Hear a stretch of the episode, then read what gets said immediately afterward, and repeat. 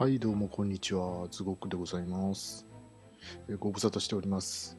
なんかぼーっとしてたら、4ヶ月以上更新してないということに気づいてしまいまして、気づいてしまいまして、まあ、気づきたくなかったんですけれど、気づいてしまいまして、まあ、それに気がついたとき私、思ったんですよ。仕方ないかって。や、仕方ないですよね。えーまあ、過去に遡って、えー更新するわけにはいきませんので、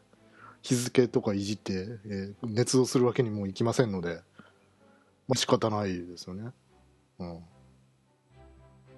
というわけで、久しぶりに録音しております。いや、みんな元気だったかな？あれ、うちの番組ってこういうテンションでやるんじゃなかったっけ？もうなんなんか4ヶ月以上空いてるともうなんなんか、うん、全然つかめないね。うん。こんな、こんなだったっけ？あの、今日もなんとか生きながらえることができた。明日も生きていこうと思う。こんなんだったっけ？こんなんだった違うか？違うか。もう、もうわかんない。なんかよくわかんない。まあね、うちの番組、そう、うちの番組といえばね、もうほら、タイトルに目打ってるわけですから、そうだ、そうだよね。みんな、ね、待ってたよね。そう、期待してた。ごめんなさいね。ごめんなさいね。まあ、欲しかったんでしょ？ね。まあ、体は正直だよな。欲しかったんだろう。あげるよ。この世の全てをそこに置いてきた。いや、あの、今からグランドライン回るのは、まあ、ちょっと億劫なので、まあ、あの、あります。ここにあります。もうすぐお召し上がりいただけます。親切なのにもうね、もう、用意しておりますので。当番組といえば、もちろんあれですよね。はい。ということで、お待ちかねのあれいきます。はい。今回は、グラップラーバキについて語ろうと思います。あれ？おい。おいおいおい、どうした兄弟？どうしたその、どうしたその顔は？昼飯に腐ったナチョスでも食ったのかい？そういうわけじゃない。あえ、いや、だって、当番組といえば、あの、あれでしょ、血と汗と涙の、あの、男臭い格闘漫画でしょ。あれ？違ったっけ？え、一度もそういうのは紹介したことがない。あ、ユリとプリキュア、あ、そっちか。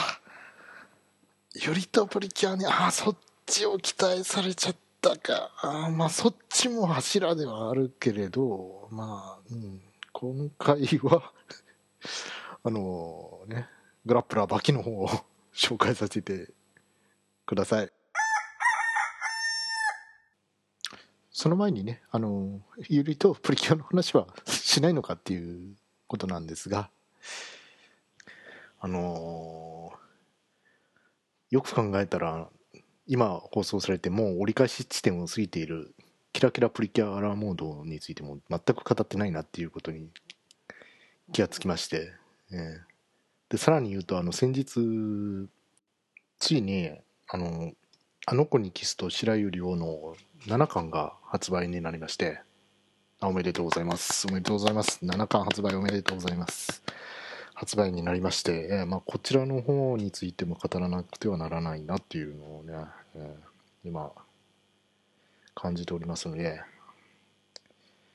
獣フレンズ、獣フレンズは今大変なことになっているんだ。あんなことになってしまって、2期はどうなるんだ、一体。そんな現実から、えー目をそらすべく、私は、えーふと思ったんですよ。そういえば、バキシリーズって、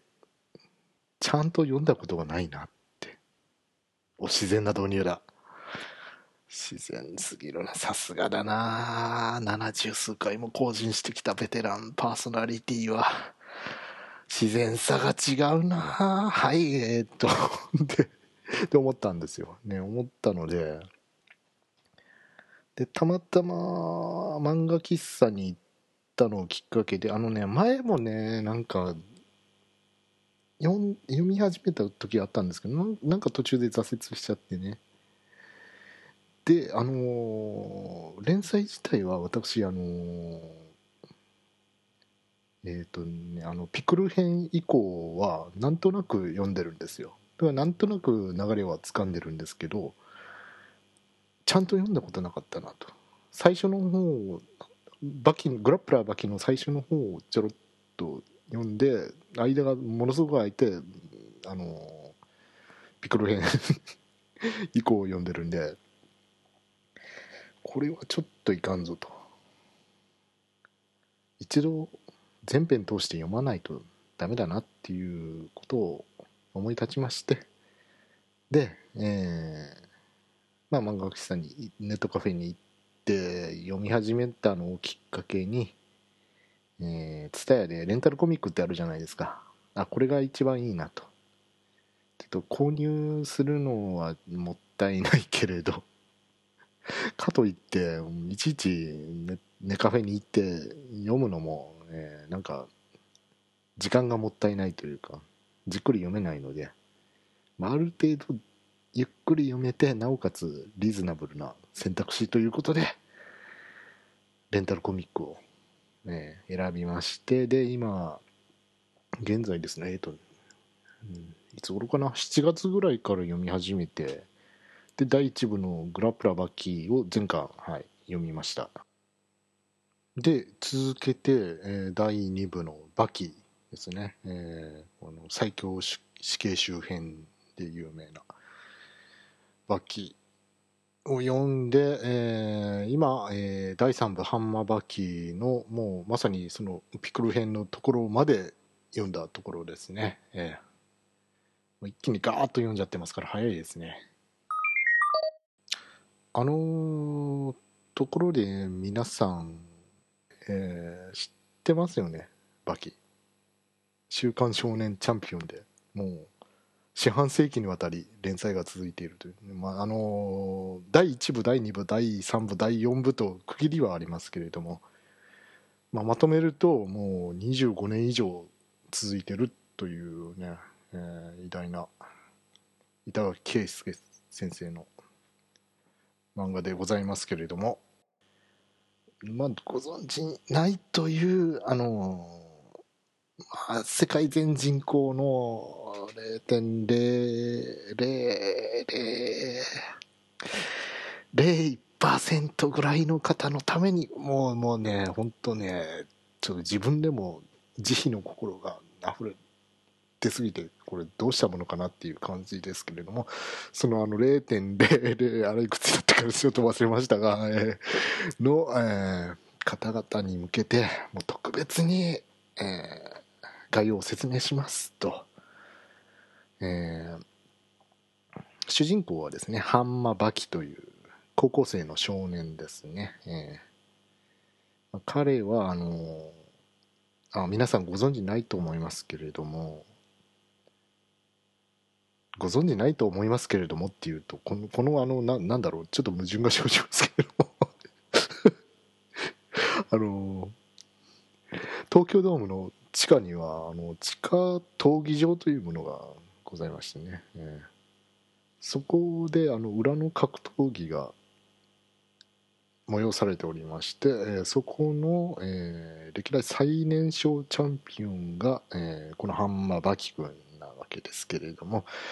えー、彼を中心にしてさまざまな格闘家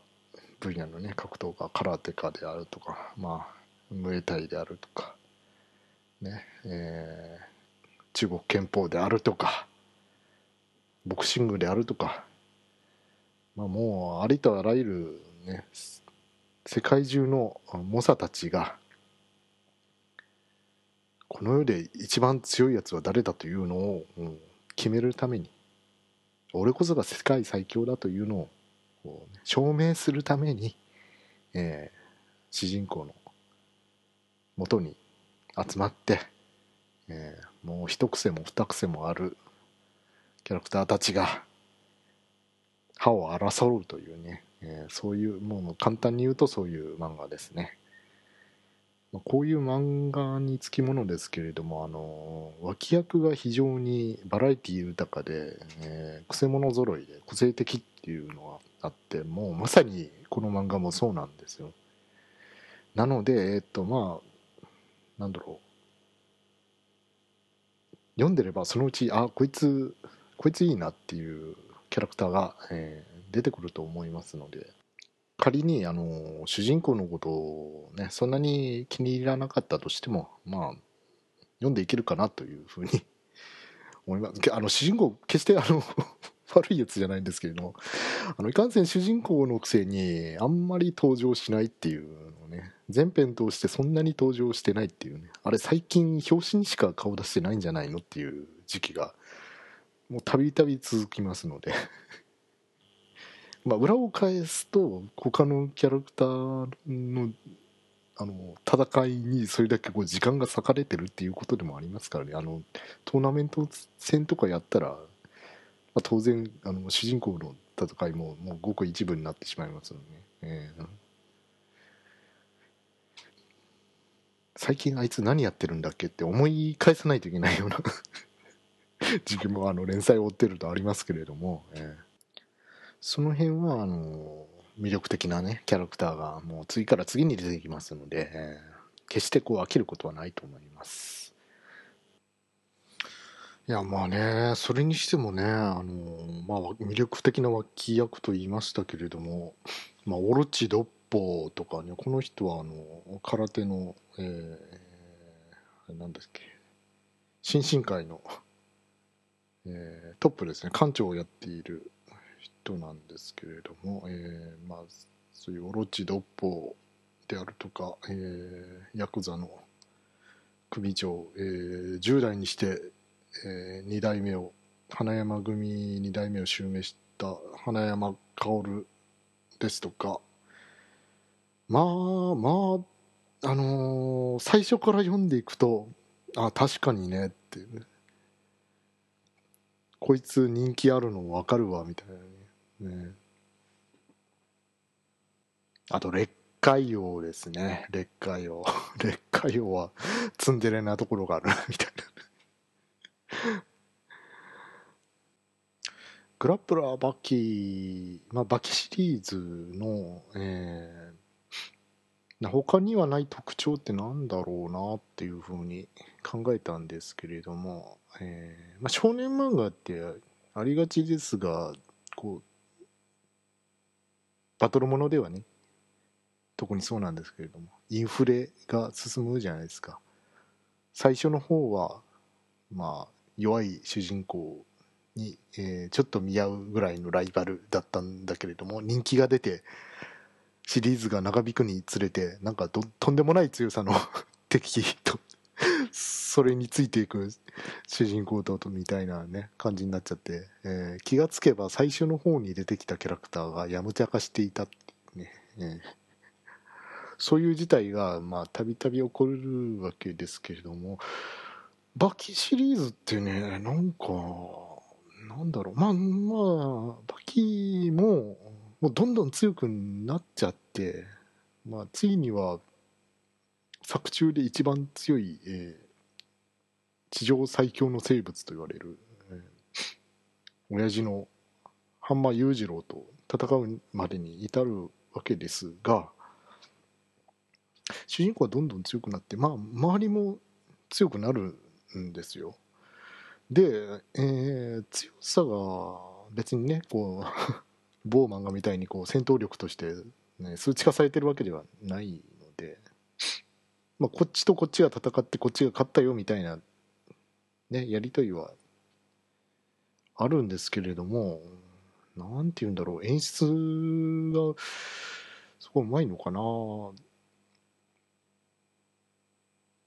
うーん、なんて表現したらいいんですかね。あの、リアル、リアルって言ってもまあ、バキはファンタジーな部分も多いからな。酸素は猛毒とか。1日30時間のトレーニングトレーニングという矛盾のみによって成立している肉体とかね。まあね、えー、名言も多いですよね。えー視神経が首を取ってるとかね。有名なところではね、えー、まあまあまあそういうファンタジーの部分はまあ置いとくとしてなんだ強さこのキャラクターとこのキャラクターの強さっていう部分に関してはすごいなんかバランスが取れてる方だと私は思うんですよ。なんでかっていうとこう一回こっちの A っていうキャラクターに勝った B が再戦すると負けてしまうっていうこともたびたびあるのでなんだろうな戦いっていうのはこう常に、えー、相手の強さも自分の強さも変化しているし不意を取られてしまえばそれは負けることもあるだろうし、まあ、それでもこうね、えー、不意をつかれてもいつでも戦えるようにしておくのが格闘家ではないのかみたいなね、えー、そういう考え方も出てきますしね、えー、で結局のところななんだろう。多分みんなで議論したらこっちよりこっちが強いみたいなのこう決まっていくんでしょうけれど作中ではうんそんなにこう絶対的な強さみたいなのが確定されてないっていうか。うん。確定されてるのかな？重機を持っても。それを凌駕するような強さのやつとかいますからね。なんかねこうまあ曖昧にしてあるんですよ。ずっと見てるとまあこっちよりもこっちが強いんだろうなっていうのはなんとなく決まってくるんですけれどもでもそれでもなんかこう条件が違ってくればいやこっちの方がや勝つこともあるんじゃねえぐらいのね不思議な均衡で成り立ってる、うん、感じなので、え、まあ言っても裕次郎は別格かなっていう 世界ですから、えーあいつは、あの、アメリカ合衆国と条約を結んでますからね。えー、個人で 個人で条約を結んでますからね。もう一軍隊並みの戦闘力を個人が保有しているっていう そういう設定なので、えー、自分でこう、語っていてもちょっと笑ってしまいますけれど、そういうことはね。そういう、なんだろう。少年漫画って、まあ、あのー、筋肉マンとかもそうですけどね。先焼け男塾とか、えー、セイントセイヤとか、うん、少年漫画ってそういうところあるじゃないですか。はったりだけれどって、はったりだけど、頭では、こう、冷静に考えると、これおかしいよねって わかるけれどもでもなんかこう何も考えずに空っぽにして読むと「わこいつ強え」とか「わこいつかっこええ」みたいな。思うじゃないですか。バカだね。少年漫画ってね。まあそういう意味ではゆりと対極にありますね、えー、たまにこういう漫画を読んで、えー、バランスをとってます、えーまあ、身も蓋もないことを言うと少年漫画のバトルものなんてこいつ強えぜうおーいやいやこいつの方がもっと強えぜうおーって一体どっちが強いんだ戦わせてみようぜうおーってこいつが勝ったぜやっぱこいつ最強だぜの繰り返しですから。もうもうぶっちゃけそれの繰り返しですから、ね、もうそういうのをもう小学生の頃からもう大人になるまでずっと読み続けているのが我々男です。バカですね。ほんとバカですね。でもまあ、あのそういうね、えー、この作中でも出てきますけれども、えー、作中に出てくる彼らは、えー自分が一番強い世界最強っていうのを諦めなかったやつらなんですよね。諦めなかったバカ野郎どもなんです男に生まれたからには世界最強を夢見ると。みんなが夢見ると。しかし、えー、あるものは、えー、親父の硬いげんこつに破れ、えー、あるものは、えー、近所の楽器大将の暴力に屈し、えー、あるものは、えー、世界のチャンピオンの、ね、壁みたいなものに、えー、敗北し、えー、誰もがどこかで、えー、世界最強を挫折するんだけれどもここに集まったやつらはそれを諦めなかった今まで諦めなかった大バカ野郎どもだっていうね。まあまあ細かくは違いますがそういうニュアンスのことをね。セリフが出てくるんですけどもね、えー、まさにそうでありやっぱそういうところに魅力を感じるのかなと。バカなところにね。バカになりたいのかね。うん。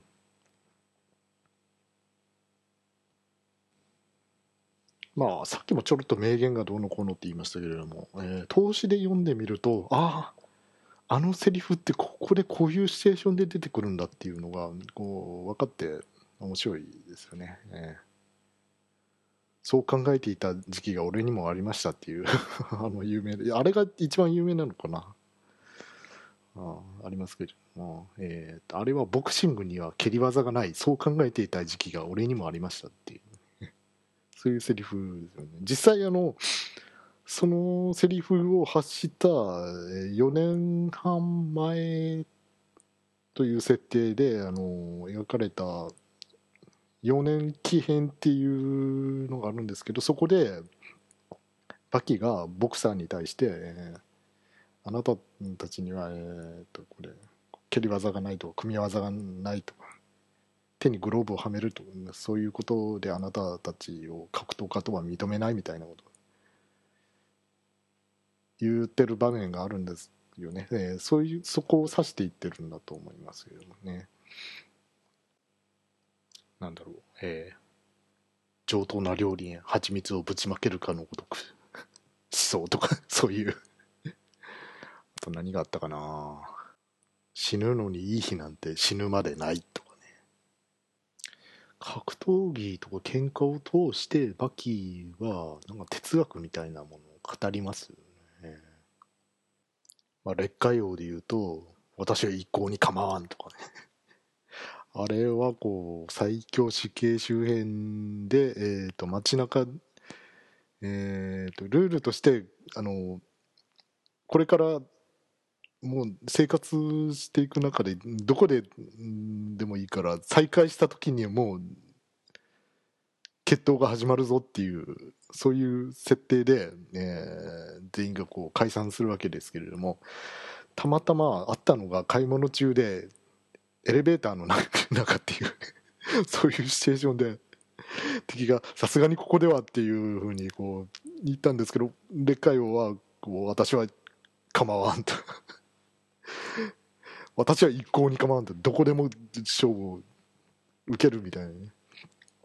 言い方ね。そういう数々の名言ですとか、うん、まあ口頭無形だけれども説得力のある理論っていうんですか、まあ、有名どころで言うとあの、まあ、筋肉マンで言うとウォーズマン理論みたいなのね。回転を加えて何倍で。で何かける何かけるなんで12倍だとか。そんなわけはないだろうと。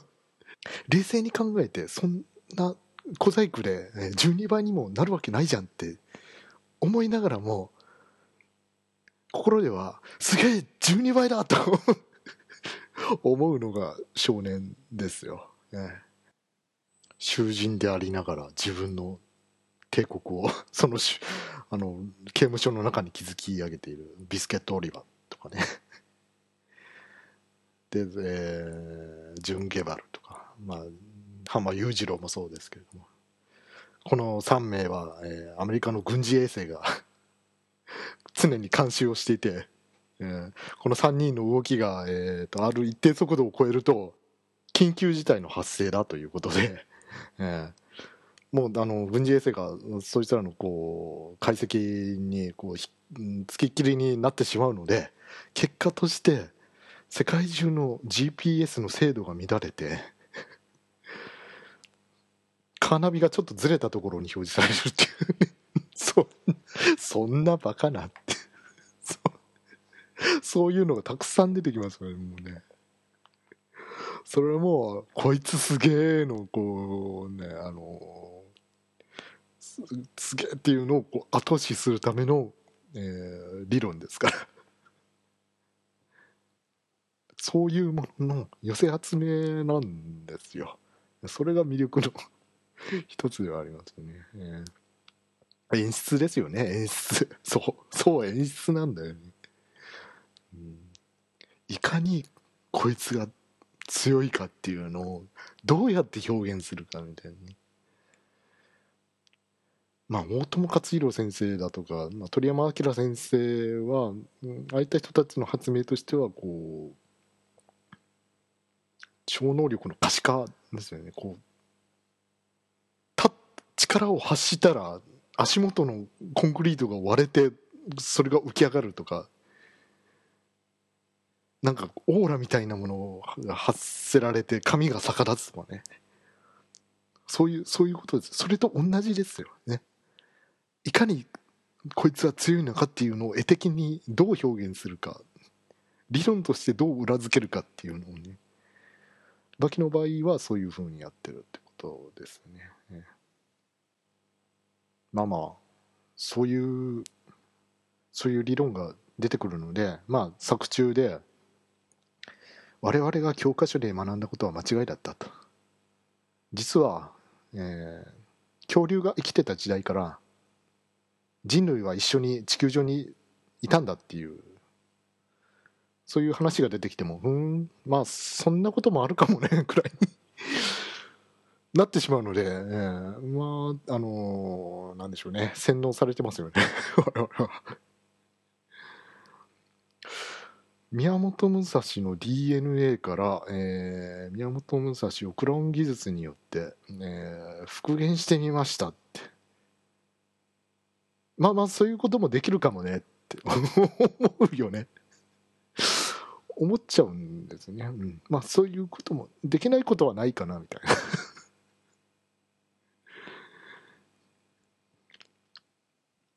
まあ一方で普段私は、えー iPS 細胞によって女の子同士でも子供を作ることができるんだよっていうのをこう信じていますから。まあまあまあそれに比べれば取るに至らないことですね。宮本武蔵が蘇ったとか言われても。あれあれなんか一貫してひどいものを信じてるような。ひどい。違う。ファンタジー。ファンタジー。物語を魅力的にするための。ファンタジー。ファンタジー。OK OK OK ああ。まあそういうね魅力にあふれた、ね、バッキーシリーズなのでまあちょっとね長くはありますけれども、うんまあ、最初言いました通り1部2部3部4部というふうにまあ分かれて、ね、単行本ありますので、えーその辺はまあ読みやすいですかね。その部の中でもなんとか編なんとか編なんとか編っていうふうに区切りがありますので、うんまあ、そういった意味では読みやすいじゃないですかね。あんまりこう頭をひねってうんうん なりながら読むような漫画でもないですしもうスラスラ読めます。ちょっと絵の癖がまああるからそういう意味ではね、えーまあとっつきにくい人もいるかもしれませんけれども、えーまあ、絵の癖といえば荒木博彦先生のあの「ジョジョ」シリーズも、まあ、最初は私敬遠してたんですけれども、まあ、アニメ化やらなんやらで盛り上がりまして、まあ、実写映画もあったな。まあ盛り上がりましたのででちょっとあこれも、ね、あれだけ人気だから名作だから読んでみないとなっていうふうに思って一部の途中まで今読んでますのでこちらも、まあ、そのうちねバキシリーズ読み終えたら取り掛かろうかなというふうに今考えております。はいというわけで、えーまあ、読み方はね私と同じようにレンタルコミックからバッと借りて一気にごそっと読んだ方が一番いいんじゃないかな。まあ大好きになった人はあの完全版とか売ってありますからそちらをご購入されたらいいのではないかなというふうに思いますので、えー、まあネットカフェだったら大体揃えてはあると思うんですけどあの私が最初に読んだのがなんかスーパー銭湯に置いてある漫画コーナーみたいなところだったんですよ。えー、そこで読み始めたんですけれどもあの、言うたらなんですけれども、バキシリーズはそこまでこう、メジャーじゃない、あれ？なんか最初と言ってることが 違うぞ。あまあね、あまたの他のね、えー、人気漫画に比べると、まあちょっと知名度が低いかなっていうところもあるので、えー、そういうスペースが限られたところでは、えー、揃ってないことも多いんですよ。なので、えー、まあ、読むと、今から読むとしたら、本当にこう、揃ってる保証がなかったら、途中までしか読めないとかなったら嫌じゃないですか。うん。ツタヤでは在庫検索とかもできますので、えー、まあ、そういったところを利用するか、まあ、あらかじめ、あ、揃ってるなというのを分かった上で読み始めた方が、ストレスはないと思います。もう本当好きな人は買えばいいと思うよ。うん。まあ、膨大な量になりますけどね。まあ、あとは、まあ、電子コミックですよね。スペースは取らないって。便利な世の中になりました。こういう長編漫画にもね、皆さん手を出していってはいかがでしょうか。新しいもの、新しいものばっかりね、食らいつくんじゃなくてね、えー温故知新と言いますかね、えー、そこまで大層なものではないですが昔の名作とか、まあ、今も続いてる連載なんですけれどもね長編シリーズっていうのにも、えー、暇を見つけて手を出してみるのもいいんじゃないのかなとそれだけ続いてる人気シリーズならば読んでる人も多いので話をが合う人も見つけやすいと思います。えー語ってる人も多いので。あとは、まあ、純粋に、えー、筋肉が大好きな人。筋肉が大好きな人、は、読むといいと思います。ね、本当ね、多分、日本の漫画家の中で一番、うん、肉体をきれいに描ける人じゃないかな。本当、うん、思いますね、板垣先生は。はい。まあ、そういうことで、えー、バキシリーズ、えー、グラップラーバキ、えー、バキ、ハンマーバキ、バキドーと、えー、好評連載が続いておりますので、えー、ご一読ください。お相手はズゴックでございました。